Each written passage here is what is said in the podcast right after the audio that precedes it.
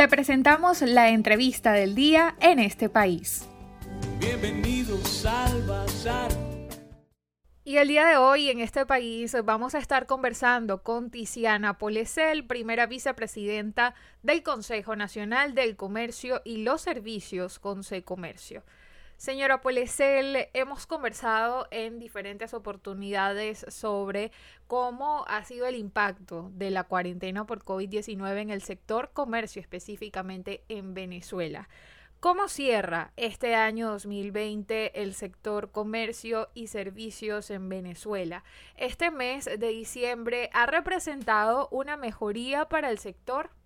2020 para el sector comercio, servicios representó un año muy complejo, muy difícil. Eh, cerramos el año con un balance preocupante de cerca del 30% de las empresas del sector con eh, perspectivas negativas, algunas de ellas cerraron. Eh, dentro de ese 30% hay un, también un porcentaje importante de empresas que están evaluando seriamente iniciar operaciones nuevamente en el 2021 debido a que fueron muchos meses, muchos meses de inactividad. No olvidemos que en nuestro sector no todos los eh, establecimientos recibieron un tratamiento en cuanto a ser considerados prioritarios. Por lo tanto, hay un elevado porcentaje de establecimientos del el sector comercio y servicios que prácticamente en los 9, 10 meses que tenemos desde que se declaró la, la pandemia, eh, muchos de esos establecimientos ni siquiera han podido trabajar un mes continuo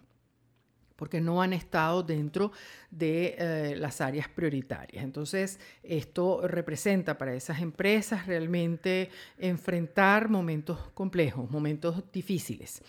Eh, se, observa una cierta mejoría en algunos establecimientos durante el mes de diciembre, porque de manera natural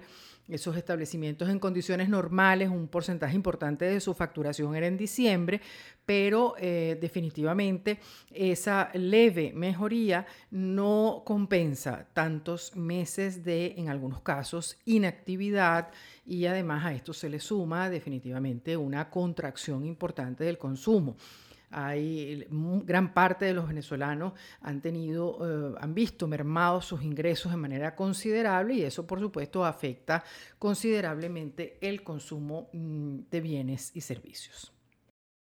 En este periodo de tiempo, ¿cuál o cuáles, en todo caso, son las regiones del país en las que el comercio se ha visto más afectado, sea por la cuarentena y por las fallas en los servicios públicos? Definitivamente las regiones del país que han sufrido con mayor profundidad em, las consecuencias eh, de la pandemia, sumado a ya los problemas que venían enfrentando antes de ser declarada esta situación eh, grave en cuanto a salud, sin duda son los estados fronterizos. Eh, nos referimos fundamentalmente a Zulia y al estado Táchira. Son dos regiones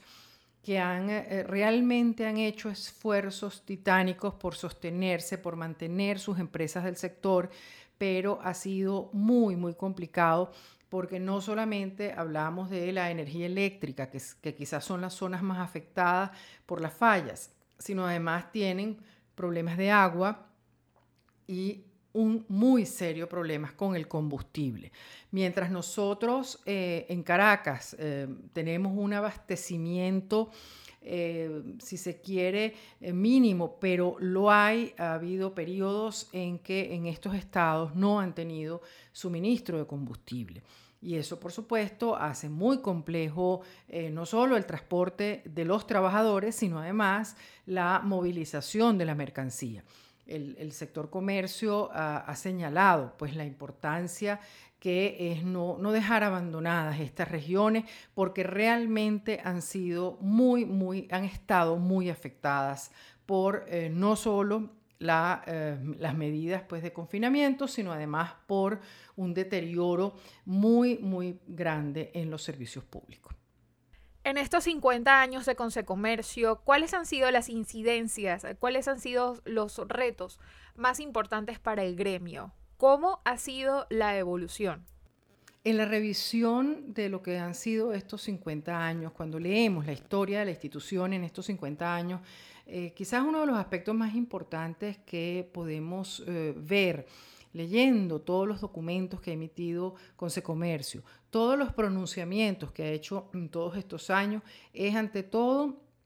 la consistencia que ha mantenido en la defensa de las libertades, las libertades económicas, las libertades en general, en, señalar, en nunca perder oportunidad para señalar la importancia de la libertad como una de las formas para que un individuo pueda prosperar, para que un individuo pueda desarrollarse en la actividad de su preferencia. Consecomercio, desde su fundación, ha venido señalando la importancia que se alcancen eh, en plenitud las libertades y, por supuesto, haciendo énfasis en las libertades económicas tan importantes para el sector comercio y servicio. Otro de los aspectos interesantes, creo, de una institución como Consecomercio es darse cuenta que en estos 50 años ha tenido 25 presidentes. Quiere decir con esto que 25 eh, juntas directivas diferentes. Quiere decir que hemos mm, demostrado la importancia de la alternabilidad, la importancia de, tener eh, um, una, una renovación permanente de sus cuadros. Eso ha hecho, por supuesto, muy importante eh, em, no solamente la renovación, sino que hemos demostrado con el ejemplo lo, que significa el voto, lo que significa eh, el, cambio y, el cambio además generacional dentro de la institución. Eh, otro de, de, los aspectos que creo que puede ser muy interesante es que cuando revisamos todos los pronunciamientos de la institución, Nunca se ha dejado de señalar cada vez que hemos considerado que eh, se han tomado decisiones que perjudican no solo al sector, sino al ciudadano, a, la persona que em, a final de cuentas son nuestros clientes, que son los que eh, acuden a nuestros establecimientos para obtener productos, para obtener mercancía, para obtener servicios. Hemos siempre señalado las eh, inconsistencias que hemos visto en quienes les ha correspondido tomar las decisiones de políticas públicas que eh, de alguna manera han afectado no solo al sector, insisto, sino al ciudadano. Eh, yo diría que las palabras clave son consistencia, son renovación y eh, un, continuo y permanente análisis de, lo que está pasando en Venezuela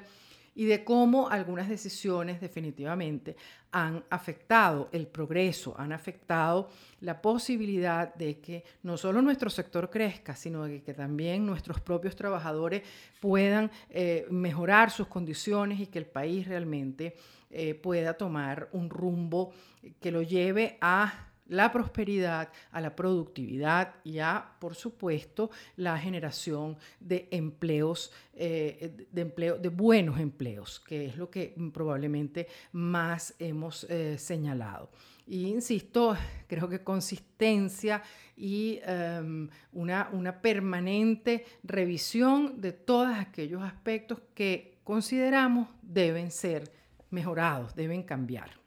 Señora Polesel, si es posible, ¿cuáles son las proyecciones para este próximo año 2021? Y en este escenario, ¿cuál es el mensaje desde Consecomercio para todas las personas involucradas en este sector? El sector comercio, servicios, quienes hacemos vida en esta, en esta interesante actividad, eh, definitivamente vemos el 2001 con una gran preocupación, con gran preocupación porque de no existir eh, cambios, de no existir una reformulación de algunos aspectos que son importantísimos para el crecimiento económico, definitivamente, si persiste en la situación, las condiciones actuales, eh, el, el, panorama no es, no es alentador, pero el mensaje que tendríamos que transmitir a todos aquellos que están en el país, eh, bien iniciando actividades comerciales, bien tratando de eh, sostener, de mantener actividades familiares que probablemente son segunda, tercera generación, nuestro mensaje definitivamente es un mensaje de esperanza, es un mensaje, eh, es un llamado, diría yo más bien, a que mm, todos aquellos comerciantes hagan vida en, las cámaras de sus regiones que em, se involucren con las actividades gremiales porque de esa participación, de, hacer esa vida eh, dentro de las instituciones, es que nosotros podremos demostrar con mucha más contundencia la importancia del sector comercio y servicio en el desarrollo de un país. Somos en este momento probablemente el sector que más empleo genera. Somos el sector que mueve mm, de alguna manera la economía, especialmente en las regiones donde eh, el sector comercio es, tan importante, donde el sector comercio es clave para justamente dar un servicio a eh, la colectividad, dar un servicio a las personas eh, de los diferentes estados. Creo que es un momento no solo de tener esperanza, sino de tener la fortaleza de seguir defendiendo eh, nuestros negocios, de seguir defendiendo esta actividad que está fundamentada en el servicio, que está fundamentada en atender a los que son nuestros clientes. Y eso pasa, por supuesto, por mantener contundentemente una fortaleza y unas ganas de, eh, de, no rendirnos, de no rendirnos ante eh, este panorama, eh, como decía al principio, tan incierto, pero que de alguna forma, justamente con esa fuerza, con esa fortaleza que tenemos los venezolanos, podamos eh, entre todos, contribuir mm, a, crear esas oportunidades, a crear ese país que de verdad le ofrezca oportunidades a todos. Eh, es esperanza, eh, es un llamado de esperanza, pero es un llamado que yo quisiera hacer de participación. involucrémonos en las cámaras, involucrémonos en todos los gremios que nos representan, porque solo así podremos compartir experiencias, podernos dar, nos podremos dar ánimos, porque también es importante eso, pero eh, lo más importante, crear una fuerza que em, permita que se nos escuche, que permita que de alguna manera seamos tomados en cuenta en ese proceso de reconstrucción del país que tanto eh, lo necesita. Y agradecemos a Tiziana Polesel, primera vicepresidenta del Consejo Nacional del Comercio y los Servicios, Conce Comercio, por su participación en el programa en este país. Con ella estuvimos conversando sobre cómo se presenta este cierre de año 2020 para el sector comercio que ha sido uno de los afectados en esta cuarentena por la COVID-19 en Venezuela.